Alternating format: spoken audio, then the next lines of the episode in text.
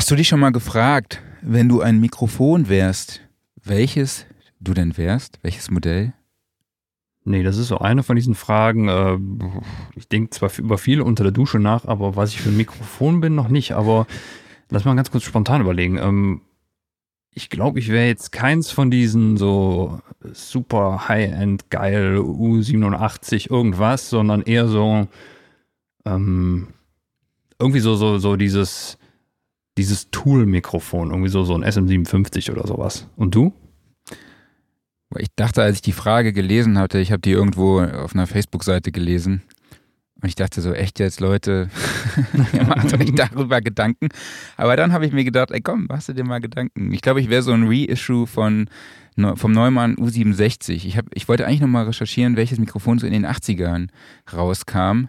So, so irgendwie sowas, so Zwischending, sowas Modernes, aber trotzdem irgendwie oldschool, vintage-mäßig hängen geblieben. Ich glaube, das wäre so, wär so mein Ding. Okay, du hast dir also eindeutig mehr Gedanken gemacht, weil äh, so den, den, äh, die Idee, die du da jetzt gerade hast, die fand ich gar nicht so schlecht. Aber nee, ich, nee, nee, SM57 ist echt okay, weil irgendwie das. das passt auch zu dir das, tatsächlich. Das, das kennt jeder, das mag jeder. Ach, wie schön. Das ist schlank. Das ist auch nicht allzu teuer. Genau. Gut, hätten wir das schon mal geklärt. Ja. Ich würde sagen, jetzt starten wir. Let's go.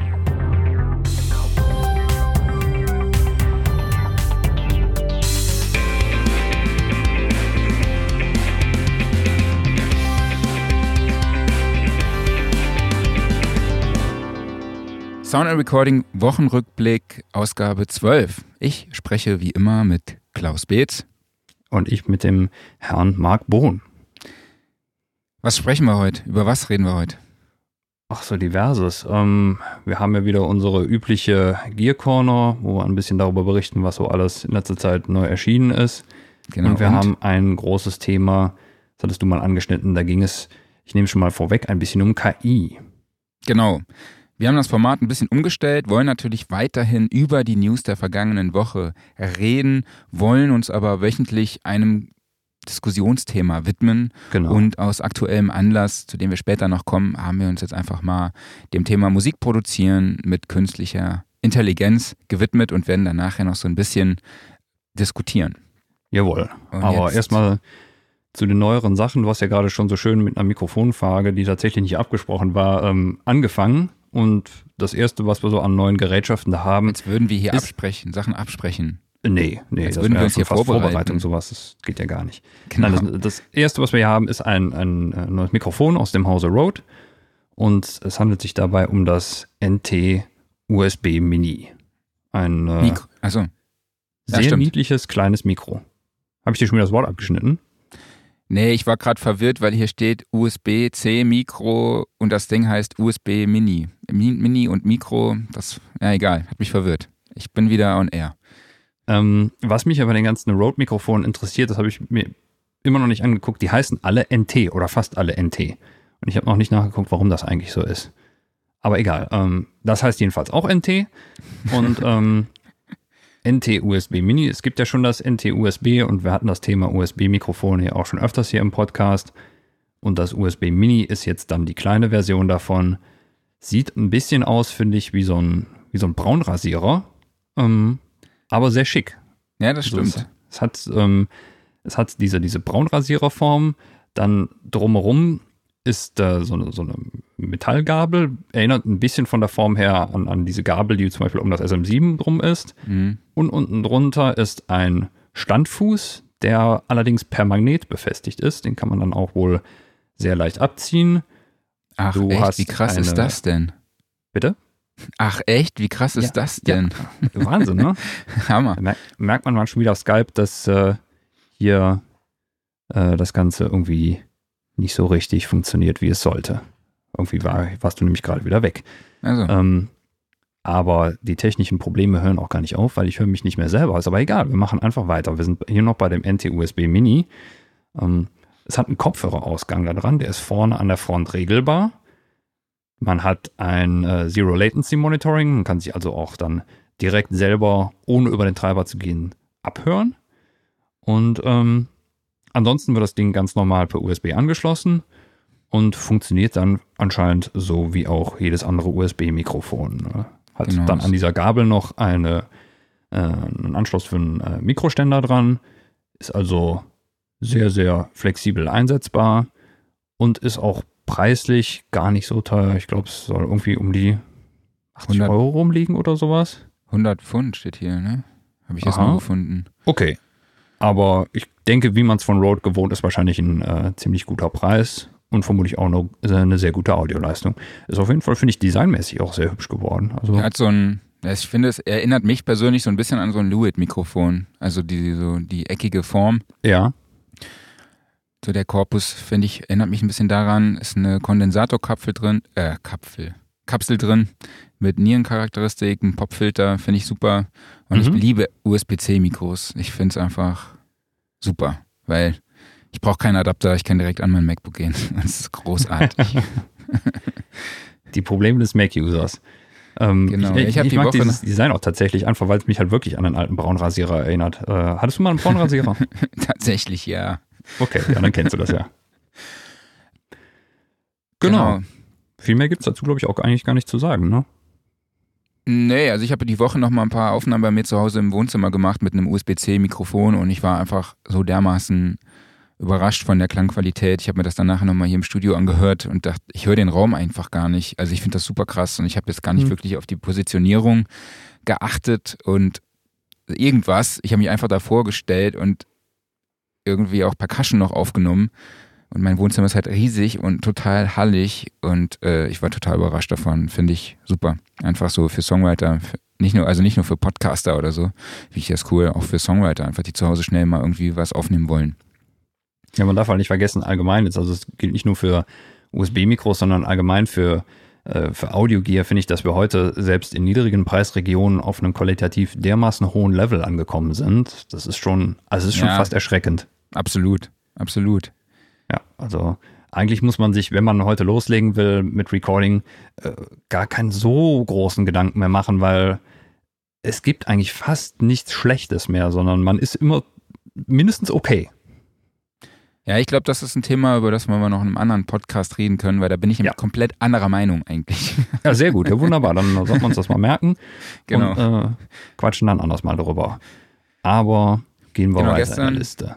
Gestern hat dann noch, kam man noch eine, eine Pressemeldung. Ich habe ja noch heute Morgen noch kurz gecheckt, ob das Embargo schon abgelaufen ist. Mhm, Wir dürfen es tatsächlich seit gestern auch announcen, mhm. dass es eine neue Arturia FX Collection gibt. Jawohl. Arturia hat äh, ja in letzter Zeit immer mal wieder diese Three You'll Actually Use. Hat, glaube ich, angefangen mit, äh, was waren es zuerst? Die Preamps, ähm, wo sie Preamp-Emulation hatten, oder waren es die Filter, die zuerst waren? Eins von beidem. Ähm, also es, es gab immer diese Dreier-Packages aus äh, Three Preamps You'll Actually Use, dann Filter, es gab äh, Kompressoren, es gab zuletzt die Delays und dann vor Weihnachten wurde auch noch ein Reverb verschenkt und die anderen beiden passenden Reverbs, die gibt es jetzt mit in diesem Bundle drin. Und sie haben jetzt halt alle diese Dreier-Bundles mal zusammengepackt und in ein großes FX-Bundle reingepackt. Das hat also dann drei Kompressoren, drei Delays, drei Reverbs, drei Preamp-Emulationen und drei Filter drin. Sie haben es wohl im Vergleich zu den vorhergehenden Versionen auch nochmal inhaltlich ein bisschen aufgebohrt, wobei dann auch jeder, der schon die Effekte hatte, ein kostenloses Update bekommt. Und ja, jetzt gibt es halt das Komplettpaket. Und ähm, ich kenne nicht alle von den Effekten, aber die, die ich mal ausprobiert habe, da muss ich sagen, die waren in gewohnter Arturia-Qualität. Vor allen Dingen die Arturia äh, sind ja immer sehr, sehr schön gehalten. Ähm, sehr schön benutzbar und auch teilweise mit sehr netten Funktionen, also beispielsweise das Delay-Bundle. Ähm, das hätte ich mir auch damals fast gekauft, wenn ich fast zeitgleich dann äh, das QBS 10.5 Update mit dem äh, äh, sehr, sehr abgefahrenen Delay drin kam und dann brauchte ich es nicht mehr. Aber äh, ja, je nachdem, was man an Effekten schon besitzt, bekommt man dann von Arturia einen entsprechend günstigeren Upgrade-Preis. Der tendiert, glaube ich, irgendwie zwischen, habe ich gelesen, 49 Dollar und 199 Dollar. Momentan gibt es auch ein Einführungsangebot. Also Für Demos sind auch 399 vorhanden. Euro, Einfach mal reinschauen. Dürfte für viele was dabei sein. Das Bundle kostet 399 Euro. Genau. Und als Besitzer von Arturia-Effekten zahlt man zurzeit zwischen 49 Euro und 299 Euro. Ist natürlich auch ein, eine gute Preisspanne. Okay, ja. Kommt immer dann ganz drauf an, wo man da gerade äh, produktmäßig aufgestellt ist. Von daher einfach mal im Arturia-Account schauen, was da der aktuelle Preis ist und halt einfach mal die Demos ausprobieren. Genau. Ich, also schreib dir mal auf, ich habe schon ein nächstes Thema. Wie viele Okay. Plugins braucht die Welt eigentlich noch? Das ist ein super Thema, ja. Ähm, das ist ein ganz, ganz gutes Thema. Warte, ich notiere das mal gerade. Kommen wir zum nächsten Thema. Und zwar gibt es neue Marshall Amp Simulationen im Plugin-Format von Softube. Und zwar gibt es jetzt den Kerry King Signature Amp, also den Signature Amp vom Slayer-Gitarristen und den Plexi Super Lead 1959, also den 2203, den es aber eigentlich auch schon als UAD-Plugin gab, aber das war allerdings ein Modell aus von, 1907 äh, von 1977. Der neue ist jetzt von, von 1967, also nochmal noch mal eine größere Legende. Mhm. Der wurde mit einem 1960er 4x12 Cabinet aufgenommen und ich glaube, ich habe gerade noch mehr, äh, nee, das war bei dem alten, alten, bei dem alten da habe ich mir noch notiert, wer damals der Toninch war. Genau, also es gibt dann jetzt diesen Superplexi 1995, äh, 59 und den Kerry King Sig- Signature sehen halt, sind im klassischen Marshall-Design, also im JMP-Design der eine, der andere so ein bisschen so JCM-mäßig. Und kosten aktuell 99 Euro und später 149 Euro. Gibt es also im Bundle. Die frühere Version gibt es auch bei Sound Recording und bei Gitarre und Bass im Test. Der, Hm? der alte Amp wurde ja nämlich von ACDC Tone Inch Tony Platt aufgenommen. Okay. Gibt es auch einen Vergleichstest auf Sound Recording. Hau ich euch nochmal in die Show Notes. Und ja, ich bin ein absoluter Fan von den Marshall Plugins von Softube. Also ich nutze das Mhm. UAD-Plugin wirklich sehr oft. Also kann man eine richtig coole Säge draus machen. Ich kenne von den Softtube-Gitarren-Plugins nur diese ganz alten Sachen der, der Metal and Broom. Als der Okay. vor, keine Ahnung wie lange, zehn Jahren oder noch länger rauskam, das war ein Brett damals. Ja, definitiv. Nee, die machen auf jeden Fall coole Sachen. Kann Mhm. man sich auf jeden Fall, muss man sich mal anhören. Dann ist eigentlich eher so dein Thema, aber ich Ja, ich übernehme. habe mir aber noch nicht angeguckt, aber du. genau. ja, ich kenne ja die Jungs von Tonsturm. Da gibt es auch Mhm. eine Story bei uns auf soundrecording.de von, ich glaube, das war so eine meiner ersten Stories, die ich überhaupt gemacht habe fürs, fürs Heft. Erste Titelstories, so, äh, da war das Hauptthema Field Recordings. Da habe ich auch die Jungs von Tonsturm getroffen, die sind auch hier aus Köln. Ja, ich habe gestern noch mit dem Emil telefoniert. Ja, ach super. Ja, die haben jetzt äh, ein neues Plugin, ein duales Frequenz-Shifting-Plugin, wo, wo du jetzt erstmal erklärt, erklärst, was ist Frequenz-Shifting? Ja, was ist Frequenzshifting? Wenn ich Ist ganz eigentlich ehrlich bin, kann ich es dir nicht erklären. Pitch-Shifter, ja. Ja, es ist ein Frequenzshifter. Pitch-Shifter, bei so dem vieles bei mir tatsächlich, äh, beim technischen Hintergrund muss ich immer sagen, bin ich relativ schnell raus. Okay. also es ist im Prinzip ein Pitch-Shifter, bei dem alle Frequenzanteile des Sounds zu gleichen Anteilen verschoben bzw. angepasst werden. Äh, laut Tonsturm gibt es dadurch einen sehr sauberen und klingenden Effekt ohne Artefakte und auch ohne Latenzen, was natürlich dann auch immer gut ist. Die Transienten und der Punch sollen dabei auch erhalten bleiben. Hm, was haben wir noch? Wie sieht das Teil aus? Hast du es mal wenigstens mal angeguckt von oben? Ja, ähm, es ist eine, eine sehr dunkel gehaltene UI, was ich eigentlich sehr schön finde, weil es folgt so dem, dem aktuellen Trend einfach, dass momentan ja alles so in Richtung dunkle UIs geht. Ähm, und sie ist sehr, sehr einfach und übersichtlich gehalten. Mhm. Ich habe mich äh, vor einiger Zeit noch mit einem UI-Designer darüber unterhalten, dass ich momentan diese minimalistischen UIs überhaupt nicht mag. Mhm. Ähm, alles das so, äh, wo man, wo ein Button nicht mehr aussieht wie ein Button, sondern eher wie ein Icon. Aber ich muss sagen, mit der UI kann ich mich echt anfreunden. Und das ist ja vor allen Dingen auch nur eine Geschmackssache, die mich betrifft. Ich glaube, da sind ganz viele andere, die genau andersrum denken. Sonst gäbe es ja auch gar nicht diesen Trend dahin. Ja, genau. Du hast halt zwei, Sek zwei Sektionen, in denen du die unterschiedlichen Frequenzverschiebungen auch anpassen kannst. Du, es erlaubt verschiedene Modulationen, Verändern der Phase. Du hast Feedback-Effekte, Shifter, Delay, Resonator und Filter und alle möglichen Kram. Es gibt eine Demo-Version, die 14 Tage gültig ist. Sollte man sich unbedingt mal anschauen, wenn man sich dem Thema Sounddesign widmet. Was soll es kosten? Äh, 89 US-Dollar. Aktuell. Okay, ja, Preis. Und später dann 129. Ja. Genau, haue ich euch auch noch mal in die Show Notes. Was haben wir dann? Dann bleiben Steinberg. wir eigentlich so ein bisschen im Thema Sounddesign. Und zwar ähm, ist ja das Programm Spectral Layers schon lange gibt, irgendwann Mhm. bei Steinberg gelandet im Laufe des letzten Jahres. Und jetzt gibt es äh, Spectral Layers Elements. Die Elements-Versionen sind ja immer so die etwas kleineren, abgespeckten Versionen der großen Programme. Mhm. Und ähm, ja, Spectral Layers, äh, da könnte man zuerst mal denken, es ist ein, ja, Klon ist das falsche Wort, aber es ist ein ähnliches Programm wie RX von Isotope, also ein, ein Reparaturprogramm, was direkt in, ins Audio eingreift, äh, wenn man Probleme beheben will, wenn man Störgeräusche entfernen will, ähm, sonstige Reparaturen aller Art machen möchte. Äh, Spectral Layers ist dann äh, vom Ansatz her noch ein bisschen mehr in Richtung Photoshop. Also RX hat ja schon Werkzeuge, die sehr an Grafikbearbeitung erinnern. Bei Spectral Layers ist es eigentlich so, dass wer die Oberfläche von Photoshop kennt, der äh, denkt zuerst, er hätte das falsche Programm gestartet, weil die Werkzeuge und die einzelnen Fenster fast identisch aussehen. Mhm. Ähm, was natürlich super ist, weil einfach äh, der Bedienungsansatz ein ähnlicher ist.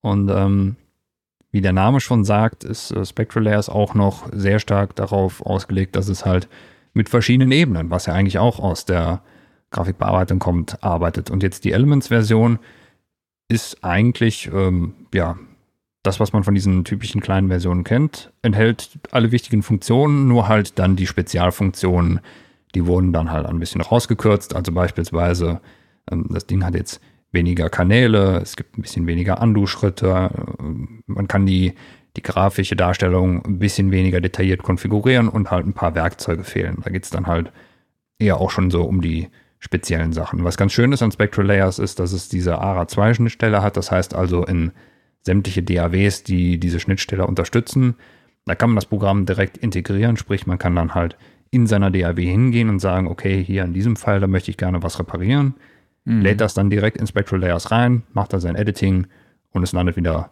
zurück in der DAW. Das geht in der RX nur über Umwege. Die haben da ja diese speziellen Plugins für, womit das funktioniert. Okay. Hast du schon was Und- zum Preis gesagt? Nee, habe ich noch nicht. Der kam jetzt als nächstes. Aber auch gut, dass du mich daran erinnerst. Die Elements-Version ist deutlich billiger. Also die Pro-Version liegt bei 299, was immer noch ein sehr guter Preis ist, finde ich. Und die Elements-Version liegt bei 79,99. Also für Audioreparatur muss man sagen, da das ja auch immer Spezialprogramme sind, ist das ein echt guter Preis. Ja, finde ich auch. Ja. Wo du Und ich glaube, es gibt auch eine Demo davon, meine ich. Ähm, es gibt Ja, gibt es. bestimmt. Nee, ich habe gerade nur an einem sehr großen Button auf der Steinberg Homepage dran vorbeigeguckt. Nein, es gibt eine Demo. Okay. Ähm, ja, was haben wir dann? Ich habe hier noch ein cooles Programm gefunden von Audio Fusion. Das nennt sich Büro Natascha. klingt so, ich weiß nicht, ob ich es auch richtig ausgesprochen habe. Aber es klingt so ein bisschen, äh, was dachtest du, was es sei? Ja, irgendwie so 70er Jahre Agentenserie, Film Noir, irgendwas. Das ist sowas Russ russischer Mafia. Ja, ja. Oder sowas. Ja, ich finde, es sieht von, also die GUI sieht so ein bisschen aus, also ist so ein, so ein 2HE-Rack als Plugin. Und du hast links ein XY-Pad und dann rechts der Teil sieht eher so aus wie so ein, ich sag mal, so ein Vierband-IQ. Und wo links irgendwie so ein Low-Filter, Low-Pass-Filter, ein rechts High-Pass-Filter wäre und in, in, der Mitte kannst du noch irgendwie mit vier weiteren Reglern noch verschiedene Frequenzbänder einstellen, oder beziehungsweise zwei. Aber es ist ein binaurales äh, Plugin, Modeling-Plugin. Das heißt, du hast links in deinem XY-Pad kannst du die Automation fahren durch den Raum und kannst natürlich auch die Größe des Raums einstellen, die Reflexionen, du kannst äh, die Lautstärke nochmal anpassen und ja, gibt es kostenlos. Fand ich ganz witzig. Kleines, hm? interessantes Tool. Ähm, ich weiß nicht, ob dir das ausgeht, aber wenn ich mir das UI angucke, ich habe irgendwie direkt 90er Jahre im Kopf. Ja? Ja. Irgendwas schreit 90er daran, aber ich weiß nicht was. Kann ich dir jetzt nicht sagen. Du, nee. Mich erinnert sowieso alles an die 90er, also von daher. Ja gut, jetzt hatten wir schon die 70er, jetzt hat man die 90er, die 80er hat man sicherlich auch mal, also ja. Nehmt euch ich das Jahrzehnt, was ihr möchtet. Ich hatte gestern nochmal das Gespräch, äh, weil wir uns gefragt haben, was macht eigentlich Stefan Raab? Und dann denke ich immer wieder drüber nach. Der war beim Eurovision Song Contest für Deutschland und hat mhm. Wade Hade Dude da gesungen. Das ist für mich, wenn man darüber nachdenkt. Aber ich weiß gar nicht, war das in den 90ern? Oder war nee, das schon in den ich glaub, 2000ern? Das war schon 2000 Ich glaube, war, war 90er nicht noch Gildo Horn oder war das auch schon 2000er? Ja, ich meine, da hatte er ja auch schon seine Finger ja, im Spiel. Ja, irgendwie so, ne? Aber das muss man ja. sich mal vorstellen. Also ich meine, hier Öla Palöma und äh, mhm. Eine Insel, das waren damals nur die Nummer 1 Songs. Das ist schon jetzt darüber so nachträglich mal darauf nachträglich so blickt, dann ist das schon ein bisschen peinlich, würde ich schon fast sagen. Ist es peinlich? Nee, das ist nicht peinlich. Also Stefan Raab hat damals eigentlich so die Fernsehwelt ein bisschen umgekrempelt. Ja, definitiv. Davon Und, erzählt äh, auch. Nicht zum Schlechten, muss ich sagen. Nee, Klaas ja, äh, Häufer Umlauf berichtet er auch jedes Mal in seinem Podcast Baywatch Berlin. Finde ich auch großartig. Mhm. Aber vor allem, weil da einfach ein Saarländer dabei ist und die über sehr viel saarländische Tradition reden und auch der eine oder andere Witz fällt über Saarländer. Aber ich finde das, finde es trotzdem witzig. Ich merke schon, du versuchst mir immer das Saarland schmackhaft zu machen, oder? Ja, es ist einfach, es ist einfach geil. Ja, ich glaube, ich glaub, wir müssen da tatsächlich mal so einen Tagestrip hinmachen und ich habe gestern durch Saarland. Ja, ich war gestern auf der Ise in Amsterdam mhm. und habe dann zufällig auch einen ehemaligen Kollegen von Soundservice getroffen. Also nicht mein Kollege, aber ein Mitarbeiter von Soundservice, mit dem ich viel zu tun hatte, dem Vertrieb. Und der arbeitet jetzt für HK Audio, die ja im Saarland sitzen. Mhm. Und er hat mir dann erzählt, dass er am Anfang gar nicht damit klarkam, dass wenn man jemanden fragt, so im Saarland sagt man immer un. Un, mhm. un bedeutet so viel, und wie geht's? Und hier sagt ja jeder nah. Mhm. Und nah ist eigentlich eine, keine Frage. Also man erwartet darauf ja gar keine Antwort, wenn man sagt nah, dann sagt der andere ja nah. Und eigentlich macht das ja gar keinen Sinn. Und im Saarland, wenn du halt un sagst, dann erzählt man dir erstmal deine, seine Lebensgeschichte. Also okay. wenn du mich jetzt unfragst, dann erzähle ich dir einfach, was komplett in der letzten Woche passiert war. Und das fand er so krass. Ich meine, ich habe ja nur gefragt un und ich dachte, wusste nicht, dass ich jetzt nach der Lebensgeschichte gefragt habe, ja. Ja, vor allem ja, aber ist schon ganz eine abgekürzte Version ne, und denkst so, okay, jetzt kriege ich auch eine kurze Antwort. Äh, genau das Gegenteil ist der Fall. Genau. Jo, wird halt viel geschwätzt. Okay, jetzt kommen wir auch schon zu unserem Hauptthema. Jawohl. So, künstliche Intelligenz. Mischen, mhm. Mastern, Musikproduktion mit künstlicher Intelligenz. Was hat uns dazu bewegt, darüber zu quatschen? Und zwar gibt es ein Update von Maturing. Es gibt jetzt Maturing 2.0, was ein kostenloses Mastering-Plugin ist. Nee, es ist ein Open Source, ne? Mhm. Und du kannst da praktisch zwei Tracks reinladen in diese kostenlose Software. Einmal einen Referenztrack und einmal deinen. Und dann analysiert das Plugin deinen Track, den Referenztrack mit einem gewissen Algorithmus und passt deinen Track anhand des Ergebnisses an den Referenztrack an. Und heraus kommt ein fertig gemischter, gemasterter Track. Mhm. So habe ich es verstanden. Ja, so habe ich das auch verstanden. Ich habe sowas noch nie genutzt, aber ähm, das ploppt ja jetzt immer mal wieder öfters auf, diese automatisierten Mastering-Plattformen. Ob das jetzt nur anhand von irgendwelchen Presets ist, die da drauf geknallt werden, oder wie jetzt in dem Fall, dass dann tatsächlich wirklich analysiert wird. Mhm. Das ist nicht immer ganz klar ersichtlich, finde ich. Aber ähm, das ist ein eindeutiger Trend, wo es hingeht. Also weg von der Person, die sich da tatsächlich aktiv dran setzt, hin zu irgendeiner automatisierten Form. Und wir überlegen uns jetzt vermutlich erstmal, ist das cool? Ja, oder wir, was gibt es da auch Vergleichbares? Ja, ich meine, es gibt ja auch Neutron, gibt es ja Mhm. mittlerweile schon die dritte Version, Mhm. ein, ein so von Isotope, was automatisch Mixe erstellt, Ja. wo du auch schon Mixe reinladen kannst und dann Neutron sich daran anpasst. Das Mhm. finde ich ja schon sehr krass.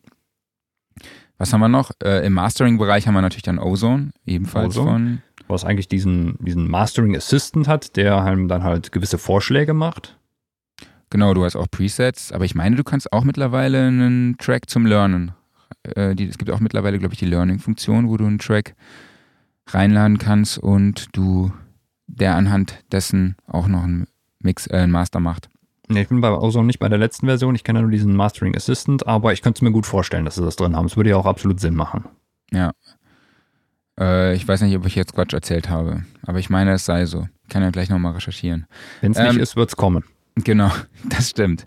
Ja, und dann gibt es ja halt auch die Sachen von Sonnable. Ich weiß nicht, wie du da drin bist, die Gar nicht. automatisch auch, also es gibt ja den Sonnable Smart Comp und den Smart EQ, die automatisch irgendwelche ähm, ähm, Störfrequenzen rausfiltern oder den Kompressor live an die Spielweise auch anpasst. Mhm. Also auch wirklich im Live-Einsatz, ja, also Mhm. auf der Bühne, auf Tour. Ja. Und das finde ich schon, finde ich schon echt krass, dass es solche Tools gibt. Mhm. Synaptic arbeitet ja auch sehr viel damit, ne, mit Ja. so künstlicher Intelligenz. Aber da kannst du ja wahrscheinlich ein bisschen mehr dazu sagen. Du hast ja jahrelang die Tutorials gemacht. Genau. Und ja, KI. genau, es gibt ja auch, viel, Mhm. auch jetzt aber nicht nur zum Mischen oder Mastering, es gibt ja auch so viele, so viel Software zum Musik machen. Ne? Mhm. Also es gibt ja Musikmemos, also so eine iPhone-App. Da habe ich neulich auch einfach mal eine, einen Gitarrengriff eingespielt Mhm. in mein iPhone. Und das iPhone erkennt automatisch das Tempo Mhm. und generiert mir automatisch eine Drumspur.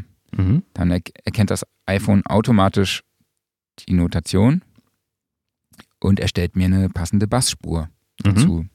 Das finde ich schon, das ist schon ziemlich cool. Ja, Also es ist schon auch. praktisch einfach, ja. Mhm. So man hat so eine gewisse Vorstellung, eine einfache Möglichkeit, sich dann auch schnell vorzustellen, wie der Song später klingen könnte. Also Genau. so, so formuliere ich es einfach mal. Mhm. Und das ist mir persönlich immer sehr wichtig, obwohl ich eigentlich ja weg davon wollte. Und ich wollte ja eigentlich jetzt mal nur Musik machen und mich direkt einfach wirklich nur auf das Arrangement, naja, eigentlich noch gar nicht mal so richtig mit dem Arrangement befassen, sondern erstmal mit der Akkordfolge, mit der Songstruktur und so, bevor ich ins Arrangement gehe. Mhm. Aber ey, das eine bedingt ja auch das andere, ne? Von daher. Ja, richtig. Und es macht ja auch jetzt nicht irgendwie so ein Hardcore äh, Fusion Jazz Beat oder sowas, sondern so einen simplen Viervierteltakt. Ne? Mhm. Von daher ist das ja eigentlich ganz praktisch. Aber du kannst ja dann von Musikmemos, kannst es theoretisch dann auch weiter, ähm, kannst es exportieren in GarageBand oder natürlich auch in Logic. Ja? Und kannst dann Mhm. dort mit den Spuren, die du über das iPhone aufgenommen hast, halt weiterarbeiten. Ja? Mit diese, und, aber klar, das ist jetzt schon wieder ein ganz anderes Thema. Wir wollten ja eigentlich zurück zu dieser künstlichen Intelligenz. Ja, und das finde ich halt, genau, also alleine, dass das iPhone dann erkennt, hey, das ist so schnell, ähm, ich baue dir jetzt den, den Beat, ähm, ich erkenne das dann, erkenne erkenn die Noten und baue dir daraus eine Bassspur. Das finde ich halt super krass. Und wenn man jetzt halt dann auch weiterspinnt und dann sagt, ja, okay, du nimmst dann praktisch den Song dazu auf, machst die, die Spuren, setze dich mit deinem USB-C-Mikrofon zu Hause hin, spielst die, e äh, spielst die Akustikgitarre ein oder stoppst dein, dein, ähm, deine E-Gitarre, stopfst du in dein iPhone und, ach Quatsch, in dein iPhone, in dein Audio-Interface, äh, haust den Marshall-Amp drauf und spielst dann die Gitarre ein und nimmst da irgendwie einen Software-Drummer wie Superior Drummer oder so und haust dann nachher einfach Neutron drauf Mhm. und dann hast du einen fertig produzierten, gemischten Song. Und dann gehst du noch zu dieser Plattform und haust dir dann, macht, erstellst, erstellst dir darüber einen Master und dann haust du das über Spotify raus oder so.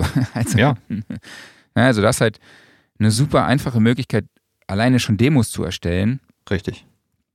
Und ich könnte mir aber auch vorstellen, dass es für Engineers praktisch ist, solche Tools. Ja, was halt ein riesen Zeitersparnis. Ja, das ist eine riesen Zeitersparnis. Aber ich, ich würde gerne noch mal ganz kurz einen Schritt zurückgehen und zwar einfach zu dem Begriff Intelligenz. Also ähm, das ist jetzt wahrscheinlich wirklich eine, eine Definitionsfrage, aber äh, würdest du das wirklich als Intelligenz bezeichnen? Ja, es ist eher ein Automatismus wahrscheinlich oder ein, ein Algorithmus. Eigentlich ja. Also es ist, äh, ohne jetzt große Kenntnisse von KI-Forschung und ähnlichem zu haben, aber gerade wenn man von Sachen ausgeht, wie beispielsweise ähm, das iPhone in deinem Fall misst, wie schnell du spielst und generiert anhand dessen einen, äh, einen Drum Groove. Genau. Das ist ja keine, keine Intelligenz in dem Sinne, sondern das iPhone macht Messungen und weiß irgendwann, okay, jetzt äh, das Tempo ist so und so. Und irgendjemand hat dem iPhone einprogrammiert, wie, äh, wie grundsätzlich Drum Grooves funktionieren. Und anhand dessen wird das generiert. Das Genau. ist ja eigentlich alles. Es ist ja nicht, dass sich das iPhone was komplett Neues ausdenkt, also kreativ handelt, sondern einfach, es greift auf eine Art Datenbank zurück und schlägt dir daraus was vor. Mhm, das stimmt. Ist das Intelligenz? Da spricht der Programmierer aus dir. Nee, ich bin ja kein Programmierer. Deshalb ist vielleicht auch meine, mein Ansatz jetzt äh, falsch. Also vielleicht ist das ja wirklich im KI-Bereich schon Intelligenz, wenn man sagt, äh, ähm, ja, man, man, man gibt dem, äh, dem Gerät halt eine sehr, sehr große Anzahl an Möglichkeiten und erhält was daraus dann zurück und man könnte das dann schon als künstliche Intelligenz bezeichnen. Aber die Idee, also es wird ja nicht passieren, dass du was spielst und das iPhone schlägt dir was vor, und dann kannst du direkt anfangen zu kommunizieren wie mit einem Menschen, dass du sagst, nee, aber irgendwie die, die äh, Snare, die du da äh, auf der 2 gespielt hast, die äh, ist aber ein bisschen zu laut, die musst du, äh, mach da irgendwie noch eine Ghost Note vor oder mach noch dies und das oder spiel mal 16 statt 8 Hi-Hat. Das sind zwar Sachen, die kannst du dann sicherlich im Programm einstellen, aber so dieser, dieser direkte Ansatz, der fehlt ja einfach, weil es technisch vermutlich schwierig sein dürfte. Ja, klar, das auf jeden Fall. Also ich denke auch, dass Intelligenz eher eine Datenbank ist, auf die das iPhone oder egal welcher Algorithmus dann zufällig zurückgreift. Mhm. Ist vielleicht auch einfach jetzt so dieser, dieser Begriff, der einfach überall aufploppt momentan. Ja, das ist mit KI und sowas. Und das ist einfach, dass es halt werbewirksam einsetzt. Und wenn man da jetzt wirklich so Nitpicking betreibt und sagt, nee, das ist ja gar nicht KI, ist wahrscheinlich auch Quatsch. Also es geht einfach darum, dass halt äh, das Gerät in irgendeiner Form auf dich reagiert, auf das, was du tust und dir Sachen vorschlägt und äh, dass da schon irgendwie eine gefühlte Art von Interaktion oder Intelligenz dahinter steht. Ne? Ja, absolut. Ja, aber, es- Aber ja, ja, in der Praxis, wie, wie schon gesagt, kann ich mir es vorstellen, dass es für Engineers auch einfach Zeitersparnis ja, total. bringt. Also gerade jetzt bei Dingen, wo es einfach so auf weniger auf Kreativ, äh, Kreativität, sondern einfach auf diese rein analytischen Sachen geht. Äh, nehmen wir mal ein simples Beispiel, sowas wie äh, Resonanzen rausfiltern oder sowas. Das sind ja Dinge, die kann man messen. Und äh, warum sollte das nicht ein Automatismus für einen erledigen? Genau, das ist ja das, was dieser Smart EQ von Sonnebill auch tut, ne? Genau. zum Beispiel. Das wäre also auch nichts, wenn ich weiß, das Tool funktioniert zuverlässig, äh, wo ich mich dann schämen würde und sagen würde, oh, das gebe ich jetzt an den Computer ab oder sowas, dass der mir das abnimmt. Ähm, weil wenn es, wenn es funktioniert, ist es sowieso schon mal gut. Und wenn es halt gerade dann Aufgaben sind, die einen vielleicht von der Hauptaufgabe ablenken, dann, äh, also jetzt gerade wenn es im, im Kreativitätsbereich ist, äh, dann ist es doch super, wenn du eben halt diese Tools hast, die einfach automatisiert sagen, so hier, ich bieg's schon mal grob in die richtige Richtung und weiter geht's. Mhm. Aber, ich was glaube, ja, glaubst du, dass man damit auch den Sound generieren kann, dem, der aktuell so produziert wird? Also wirklich, oder ich sage jetzt mal, nee, das ist eigentlich genau falsch rum gefragt. Glaubst du, dass man dann hochwertigen, professionellen Sound mit hinkriegt? Als Laie. das ist eine sehr gute Frage. Ähm, also, ich glaube, es ist immer mehr möglich, als was man jetzt gerade so vermutet. Aber du brauchst ja eine gewisse Grundbasis einfach. Ähm, wenn die nicht stimmt, wird es nicht funktionieren. Aber ich denke, du wirst zumindest schon relativ nahe kommen. Ist jetzt meine, meine Laienmeinung da, weil ich einfach diese Tools noch nicht eingesetzt habe. Aber Mhm. nee, ich denke schon, es ist mittlerweile einiges möglich und vor allen Dingen, es wird in nächster Zeit noch viel mehr möglich sein. Also ich glaube gerade so die nächsten drei bis fünf Jahre wird da so richtig was abgehen. Also dass Dinge einfach noch viel, viel automatisierter passieren und gerade dieses so, spiel mal kurz was ein, äh, schmeiß mal eben deine Ideen rein, der Rest wird automatisiert generiert, du kannst es direkt automatisch ansatzweise mischen, mastern lassen, hochladen, fertig. Ähm, da wird, glaube ich, noch deutlich mehr passieren. Ja, vor allem brauchst du dann ja irgendwann noch gar keine Plugins mehr. Dann brauchst du ja nur noch zwei Sachen. Oder vielleicht sogar nur noch, nur noch ein Programm. Das könnte durchaus Was passieren. aber da macht. ist dann wahrscheinlich wirklich so dieser Trennbereich zwischen, da würde ich schon fast sagen, wieder, das sind, das sind dann die Leute, die großen Spaß haben, zum Beispiel mit so Programmen wie Magic's Music Maker, einfach ein bisschen, bisschen Musik machen, aber nicht unbedingt mit dem Anspruch zu sagen, okay, ich habe wirklich alles im Detail selber gemacht. Also ich habe angefangen vom ähm, vom Arrangement über das Sounddesign, über dies und das, sondern einfach, es geht darum, halt ähm, ein bisschen Musik zu machen für sich selber. Und ähm, das ist, da ist auch gar nichts Verwerfliches dran. Ja, aber es könnte ja auch professionelle Musiker geben, die sagen, hey, ich spare mir einfach die Kosten fürs Tonstudio, ich habe jetzt so viel Erfahrung im Tonstudio, ich setze mich einfach jetzt an diese DAW, die online ist, haue da meine Spuren rein, programmiere meine Drums, die ja mittlerweile auch super geil klingen aus der Box. Mhm. Das muss man halt ganz e- auch ehrlich sagen, dann haue ich mir da irgendwie, spiele ich noch einen Bass ein. Oder ich frage einfach einen Kumpel, kannst du mir kurz einen Bass einspielen? Oder Keys oder was weiß ich, ja, oder kannst ja auch theoretisch kannst du ja nur noch äh, KI äh, Musikproduktions oder KI Software runterladen, also Musikinstrumente, Ja. die auch nach KI arbeiten. Und haust die drauf und hast dann einfach einen fertig arrangierten Track, lässt den mischen online, lässt den mastern und Mhm. haust ihn direkt von dieser Plattform einfach auf alle Streaming-Portale. Durchaus denkbar. Ja, das denkbar Mhm. gibt es aber schon fast tatsächlich. Nee, also noch nicht, so weit ganz sind wir noch nicht, aber bei der Recherche bin ich direkt drauf gestoßen, auf dieses Lander, ich weiß nicht, L-A-N-D-R. Ja, sagt mir zumindest vom Namen her was. Genau, und da kannst du deine, deine Tracks hochladen und, äh, und ähm, das Teil mastert die Dinger direkt und shared sie dann halt auch auf allen Streaming-Plattformen. Das finde ich schon Mhm. krass. Und du hast, Ja. die bieten auch Tra äh, Plugins an, den Vertrieb und du kannst auch Samples kaufen. Also das finde ich, finde ich schon echt richtig krass. Und es gibt ja dann auch noch die ganzen kostenlosen Online-DAWs. Gibt es ja auch. Es gibt ja auch noch Ja. mehrere Online-Plattformen. Es gibt ja dieses Bandlab 8.0, ist so ein- Online-DAW und mit der du natürlich auch mastern kannst. Ne? Mhm. Das ist, äh, ist schon krass. Frage ist halt immer, wie weit willst du selber noch eingreifen? Also, das hat ja auch was mit, mit Kontrolle und mit Spaß überhaupt an der Sache zu tun. Also, was möchtest du überhaupt aus der Hand geben? Oder worüber möchtest du entscheiden? Vielleicht möchtest du ja selber sagen, nee, ich, ich, ich will halt entscheiden, wie mein Sound ist. Ich habe da ganz genaue Vorstellungen. Und, äh, oder eben aber wenn halt du auch, was die- so Arrangement-Tools angeht. Klar, es ist immer super hilfreich, da Vorschläge zu kriegen von einem automatisiert generierten Drummer, aber Mhm. Vielleicht möchtest du dich ja einfach selber hinsetzen und sagen so, okay, ähm, entweder ich kann es schon und programmiere mir meine Drums halt kurz ein, dann ist es sowieso relativ klar. Dann ist es eher nur eine Frage von Zeitersparnis. Oder vielleicht sagst du auch einfach, nee, ich probiere mal rum und vielleicht passieren entweder so diese Happy Accidents oder ich lerne es einfach dadurch, wie das funktioniert. Und äh, da muss man sich ja dann einfach entscheiden, so, ja, im Endeffekt gehe ich den alten Weg, wie man es immer gemacht hat, man beschäftigt sich einfach mit dem Kram. Oder bin ich halt zeitersparend oder bequem.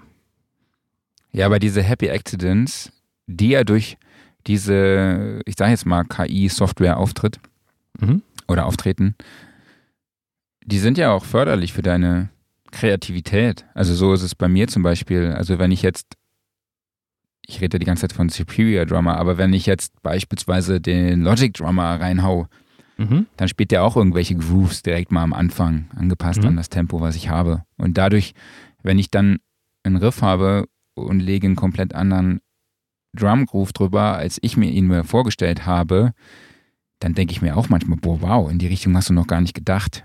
Ja. Das ist halt auch so ein Thema, wo ich da sage, okay, das kann schon sehr positiv sein. Für, auch für die eigene Kreativität. Mhm. Ähm, Ja, und auf der anderen Seite hast du ja eben gesagt, du hast äh, eine genaue Vorstellung und weißt aber nicht genau, wie du den Sound erreichen kannst. Ich glaube, so ähnlich hast du es formuliert. Aber du kannst ja mittlerweile, du kannst ja da auch deinen Referenztrack reinladen. Du kannst ja dann noch sagen, äh, ich äh, will genauso klingen und das Teil macht's halt so. Also was ich halt zum Beispiel mache, ich will jetzt Fork produzieren. Ich habe ja noch Mhm. nie Fork produziert, aber und ich hau mir dann halt auch immer so einen Referenztrack in meinen Mix rein und gucke halt. Mhm. Ja, und das Teil, das macht das Teil halt dann automatisch. Dir das, Ja. ne? Also, Ja, Genau. Es ist schon, äh, es ist schon irre. Also ich glaube, je, ähm, je gröber das Material ist, umso schwieriger wird es noch. Also beispielsweise zu sagen, jetzt sagen wir mal, du, bist wirklich ganz am Anfang und möchtest einen Folk-Track machen, dann sind wir noch nicht so weit, dass du sagen kannst, okay, ähm, dafür brauche ich jetzt beispielsweise haargenau diesen Gitarrensound, weil dann müsstest du ja auch direkt die ganz, das Ganze dazu passende Instrumentarium geben. Also du müsstest im Endeffekt ein Gitarren-Plugin haben, was sämtliche Gitarrensounds dieser Welt so grob abdeckt, um einfach zu sagen, ich habe das Tool, was mir, was da jetzt direkt den passenden Vorschlag zu macht. ja, aber in Logic habe ich alle Gitarren-Amps, die es gibt. Aber du brauchst ja auch überhaupt erstmal eine Gitarre dafür. Also wenn Ja, du halt jetzt nicht selber Gitarre einspielst. Ja gut, aber es gibt ja mittlerweile jetzt, schau dir die ganzen Kontraktinstrumente an, ne? Genau, aber dann müsstest du dann vorher gezielt hingehen und sagen, okay, ich kaufe mir jetzt den, äh, den speziellen Gitarristen eben nur für Folkmusik. Also wir sind Ja, jetzt ja, noch nicht klar. dabei, dass du das Plugin hast. Das heißt einfach nur Gitarrist und das spielt hier von Folk über Klassik bis Black Metal alles durch. Nee, das ist klar. Und halt Aber auch immer ja passend zu dem, was du vorschlägst. Ne? Also ist ja dass du sagst, so, dass äh, äh, ich, ich, ich lege jetzt mal gerade was vor, so hier hör dir das mal an, liebes Plugin, und das Plugin reagiert darauf und äh, äh, kommt dann von, von sich aus direkt und wechselt komplett seine Stilistiken. Mhm. Ist vielleicht auch nur eine Frage, bis wir da sind, aber äh, also du musst zumindest noch gewisse Parameter vorgeben, Mhm. was aber auch nicht schlimm ist.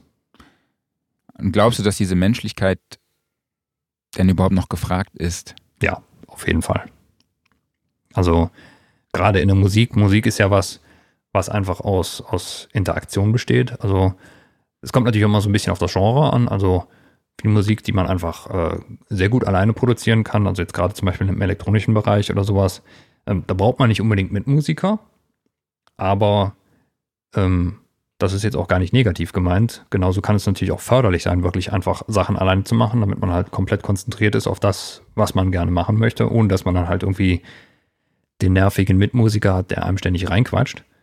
Ähm, gleichzeitig hast du aber halt natürlich auch einfach dadurch, wenn andere Leute da sind, ähm, eben dieses Ding, dass Leute auf dich reagieren können, die Ideen reinschmeißen können ähm, und auch ganz anderes Wissen aufzeigen, von wegen äh, schon mal von dem Instrument gehört, kennst du die Stilistik und so weiter und so fort. Also das wird die KI nicht verdrängen, sondern ich glaube, das wird sich einfach nur in andere Regionen verschiften.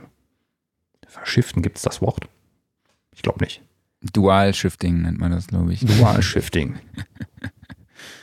Wie würdest du das denn sehen? Ja, also ich stelle mich ja jetzt in diesem Gespräch so bewusst auf die Seite pro KI, Mhm. um dich da ein bisschen zu kitzeln. Aber ich sehe es, im Prinzip sehe ich das natürlich genauso wie du. Es wird es Ja. nicht ersetzen, es wird es allerdings unterstützen. Ne? Also Ja. ich glaube, das ist halt auch, also ich sehe halt ein paar Kumpels, wie die gerade arbeiten und die machen halt wirklich Fließbandarbeit. Mhm. Und ich kann mir schon vorstellen, dass solche Tools für die langfristig gesehen schon interessant sind. Ja. Also alleine, um das ganze Pensum da abzuarbeiten, was die da runterrattern. Ähm, die haben natürlich ihre Preset-Channels und alles mögliche Sachen, so, so, ja, aber genauso Sachen, wie du jetzt einfach gesagt hast, also Resonanzen ziehen und den ganzen Kram, da gibt es ja noch einige Sachen, die sicherlich Sinn macht, machen, wenn man sie automatisiert Mhm. und über so, ein, so ein, solche Tools dann halt eben auch bearbeitet. Ja. Definitiv. Ähm, weil auf der anderen Seite muss man natürlich auch sagen, es gibt so viel Angebot an Musik aktuell.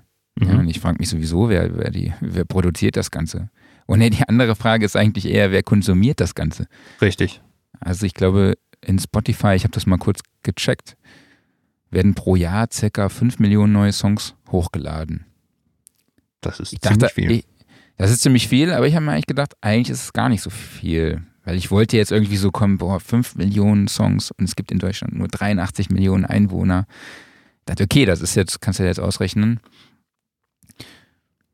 In so einem Verhältnis ist es gar nicht so viel, aber natürlich sind 5 Millionen Songs einfach unfassbar viel. Und wie viel Musik wird da generiert, die gar nicht langlebig ist?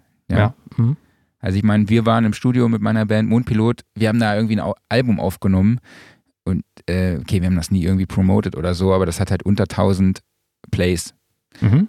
Pro, also jeder Song unter 1000 oder so. Das heißt, es wird mir nicht mal angezeigt, wie viele Songs, bei, wie viele Plays es auf Spotify überhaupt hat. Mhm. Und wir haben da so viel Kohle reingesteckt und ich frage mich, wie viele Bands es halt noch gibt, ne, die mhm. dann eben so viel Kohle rein, oder Einzelkünstler, ist ja egal, Musiker sage ich jetzt einfach mal, mhm. Die so viel Kohle in eine Produktion stecken, so viel Emotionen, so viel Herzblut, so viel Schweiß, mhm. Tränen, was weiß ich nicht alles.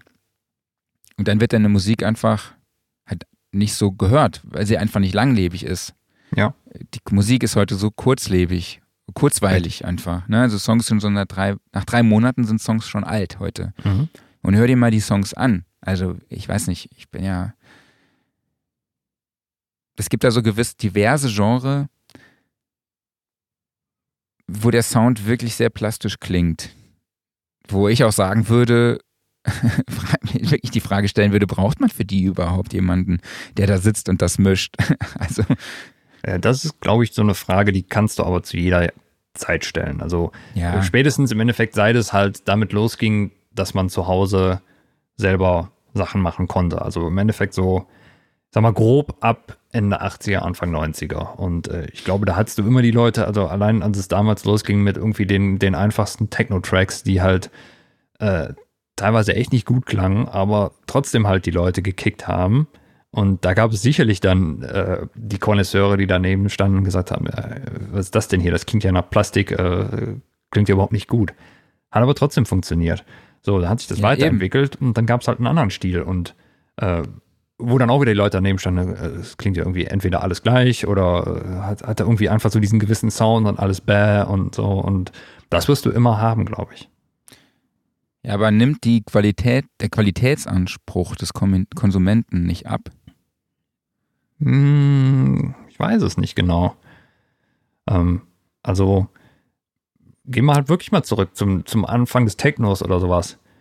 Äh, das ja, waren gut. jetzt teilweise auch keine Geniestreiche, was jetzt äh, Arrangement, Sounddesign, sonst was angeht, aber da ging es auch gar nicht drum. Ne? Ich meine, das hast du doch eigentlich fast immer in der Musik, dass äh, wenn es auf irgendeine Art und Weise Klick macht, dann ist es prinzipiell erstmal ganz gut. Ja. Aber ich meine, ich weiß natürlich genau, was du meinst. Also du meinst halt dieses, dieses, dieses Ding halt tatsächlich, du schaltest das Radio ein und denkst irgendwie, den Song habe ich ja gerade schon mal gehört. Ah nee, es wird anderes, aber klingt irgendwie genauso. Ähm, ja, das meine ja, ich, noch, ich mein, hm? das meine ich noch nicht mal. Also das, okay. obwohl das, das auch, klar. Mhm. Aber es ist ja auch die Art und Weise, wie konsumiert wird heute. Ne? Wenn ja. ich die Kids auf der Straße sehe, die hören ihre Apache-Songs da, was weiß ich, wo ich mich frage, Alter, der füllt die Lanxess Arena mhm. zehnmal hintereinander. Da denke ich mir, keine Ahnung, ne, so, also der Sound ist ja jetzt schon, das ist alles cool produziert und so, keine Frage, ja, aber, aber es, ist, es geht mir jetzt nur um diesen Sound. Ne? Mhm. Aber du hast absolut recht, das war in den 90ern, der Techno war jetzt eigentlich genauso, das ist recht. Ja. Ähm, aber könnte da, könnten solche Mischungen nicht auch irgendwie solche Tools einfach produzieren? Das ist die Frage. Genau. Also, ähm, das ist überhaupt mal ein interessanter Ansatz. Also gerade wenn du jetzt, sagen wir mal, die Anfänge des Technos nimmst und ähm, deren Sound ja teilweise auch beispielsweise dadurch geschuldet war, dass man eben für zu Hause gar nicht das hochprofessionelle Equipment hatte, sondern man musste sich irgendwie ein relativ günstiges analoges Mischpult kaufen, was halt äh, schon so ein bisschen vor sich hingerauscht hat. Ähm, man hat wahrscheinlich teilweise vielleicht noch auf äh, irgendwie äh, auf, auf, auf Tape oder auf ADAT oder ähnliches aufgenommen. Ähm, all diese Geräte haben ja schon einen gewissen Sound erzeugt. So. Mhm. Und jetzt kommst du heute an und eigentlich geht es jetzt genau in die andere Richtung, nämlich du möchtest, damit es irgendwie authentisch klingt, eher ein bisschen in die Lo-Fi-Ecke gehen. Kann mhm. das die KI leisten? Ja, ja, genau. Weil du halt diesen speziellen Vibe erzeugen willst. Also ich meine, klar, wenn man jetzt sagt, äh, ähm, hier, äh, ich lade Referenztracks rein und die klingen irgendwie alle ein bisschen muffig und die klingen auch nicht breit und da rauscht irgendwie ein bisschen was und äh, irgendwas ist übersteuert oder sowas. Ob die KI das schnallt oder ob man vielleicht irgendwie einen speziellen Schalter in dem Tool umlegen muss, von wegen, äh, ja, hier Neues ist gewünscht oder sowas. Aber äh, prinzipiell ist es, glaube ich, nicht grundsätzlich der Ansatz, wo es hingehen soll. Nämlich normalerweise ist ja immer so, äh, ja, fetter Bass, äh, glitzernde Höhen, alles breit und laut und ab dafür und halt nicht so dieses, dieses Rohr. Ja. Ja, das ist halt so das Ding, ne? Ja. Und vielleicht ist das dann wirklich so ein Punkt, wo man dann sagt, äh, ja, da muss die KI dann auch mal Sonderfälle abdecken. Ich meine, in der, in der Gitarrenmusik ist es ja ähnlich. Da gibt es ja dann auch halt die Breitbandproduktion oder es gibt halt wirklich diese Dinger, wo du sagst, nee, das, das soll halt echt extra nach Garagenaufnahme klingen. Mhm. Ähm, da müsste es dann entweder Sonderfälle für geben oder vielleicht sind das auch tatsächlich die Fälle, wo man dann sagt, schon, wenn ich mir schon so ein spezielles Genre aussuche, dann mache ich es auch selber. Ja, Zumindest ja, zu eben. großen Teilen. ja, und ich frage mich halt, ob sich auch nicht der die Hörgewohnheit an solche Tools anpassen würde, dann, dann ist es Was? halt einfach nicht mehr so breit, dann ist es halt einfach ein bisschen muffig. Ja. Weil im Prinzip erreichst du ja schon schnell irgendwie einen guten Sound. Richtig. Theoretisch bräuchte man einfach dann nur noch einen Musikerführerschein. So. Dass einfach so jemand drauf guckt, ey, oder so ein Gremium, das darf veröffentlicht werden und das nicht. So. Damit nicht jeder Scheiß bei Spotify. Das wird aber, äh, da kommst du nicht mehr weg aus dem Ding. nee, aber was würden die einen Umsatz machen, wenn wenn's Spotify, ne? Das ist jetzt hier eine Marktidee für euch so. Also einfach ein Tool, man kann die Musik aufnehmen, ihr habt die Plugins, Amp-Simulationen, Softwareinstrumente, alles in einem Tool. Alles wird automatisch aufgenommen, gemischt, du musst gar nichts mehr machen. Es gibt ja auch diese Isotope Alexa-Version, ich weiß jetzt, ich habe jetzt gerade nochmal den Namen vergessen, diese Songwriting Station, Mhm. die auch alles macht. Und dann machst du den Master, machst den Mix, machst den Master automatisch und haust dann direkt deinen Track raus auf alle Kanäle. Ja, ich glaube, da wird im Hintergrund schon fleißig dran entwickelt. Ich meine, klar, man muss vielleicht noch irgendwie die Möglichkeit geben, da ein Label zwischenzuschalten, aber Ja, brauchst du ja mal. nicht. Ist doch, ist doch voll cool. Du brauchst ja dann kein Label mehr, weil das ist ja auch eigentlich der, der Punkt. Also klar, Spotify zahlt halt ultra wenig für äh, pro Play. mhm. Aber wenn dann das Label noch mitverdient, dann hast du ja nochmal jemanden, der dann, ne, der Kohle abzwackt.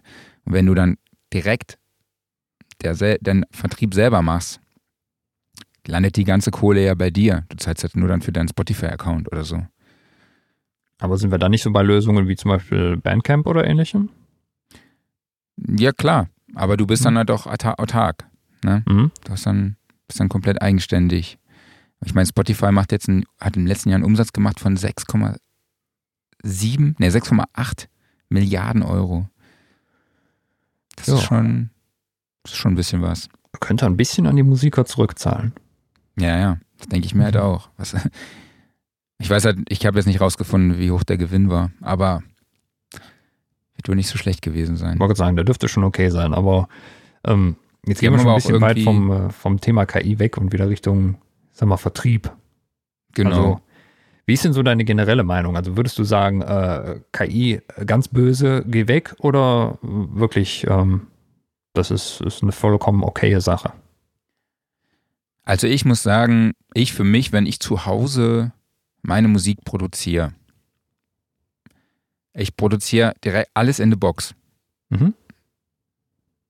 Und außer wenn ich immer Akustikgitarre aufnehme, dann klar, dann, aber dann nehme ich die halt auch in der Box direkt auf oder Percussion über Mikrofon oder so, schon.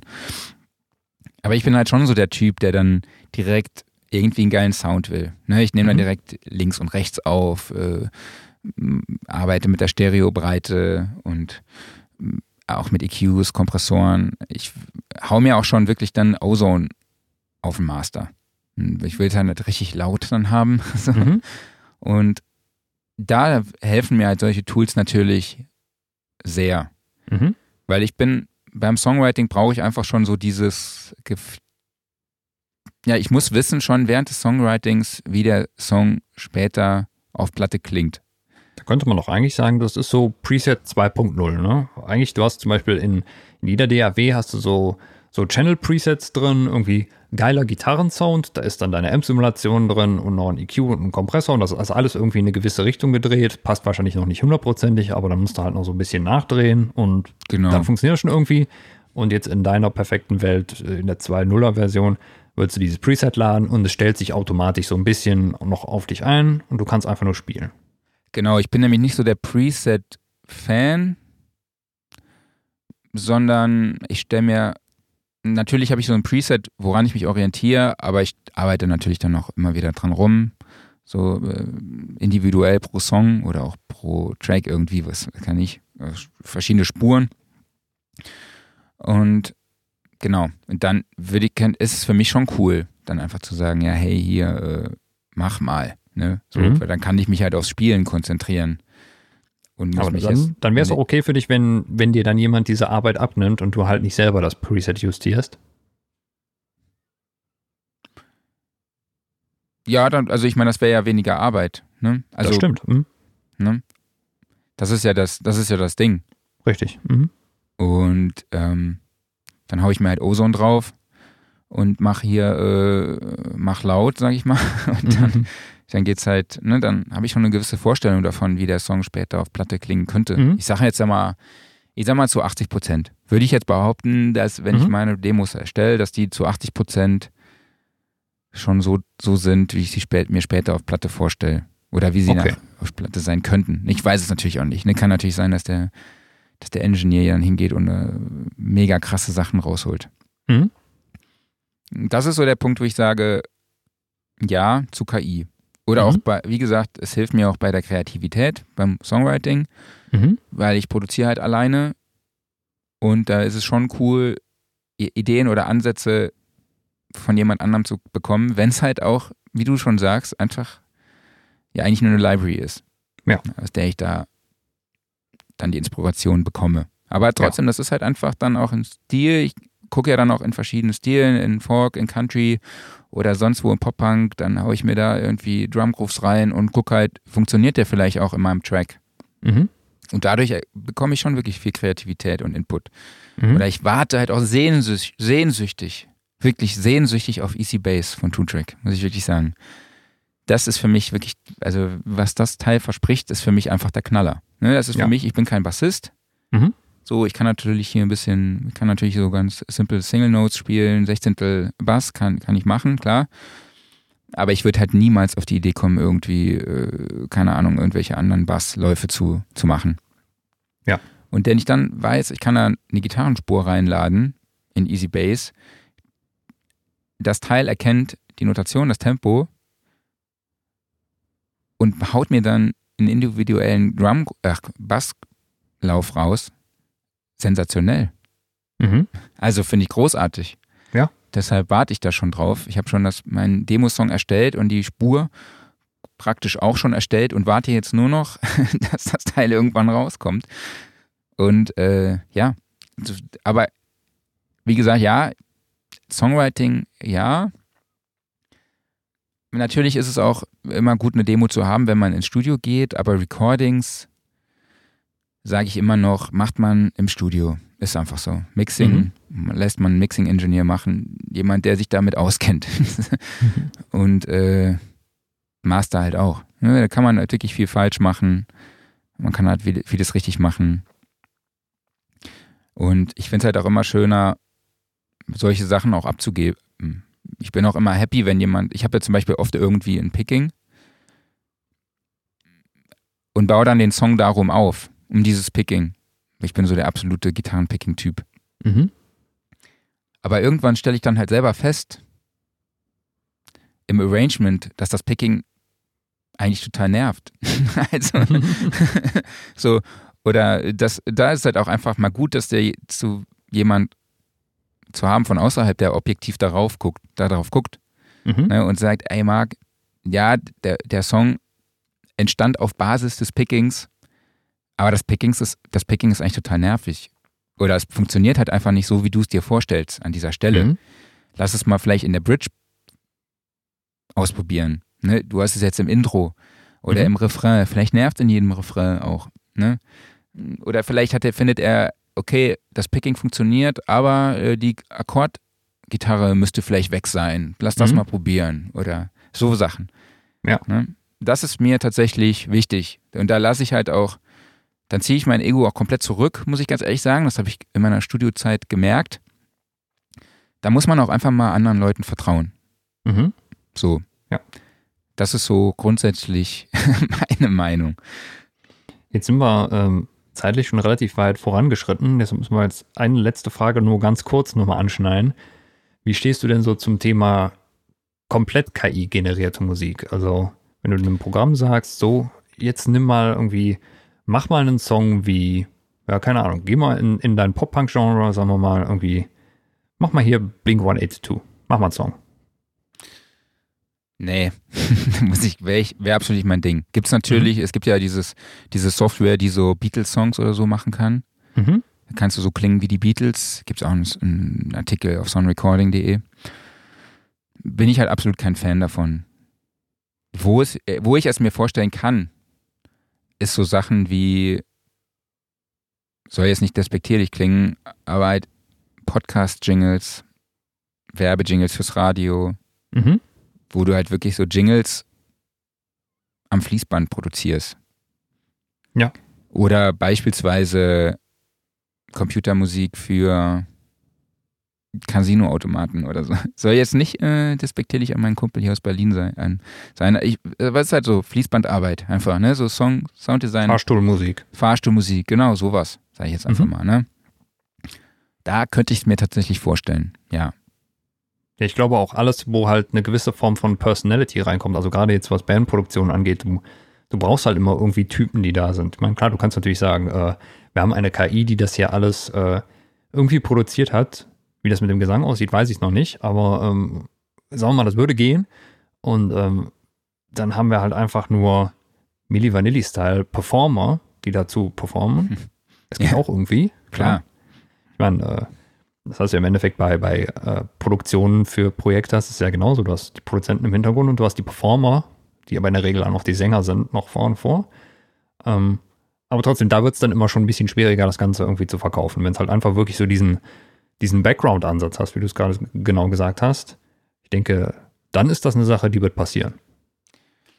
Ja, und äh, ich meine, ein ganz entscheidender Faktor ist ja auch einfach die Musikalität. Ja. Das kann dir die KI halt nicht sagen.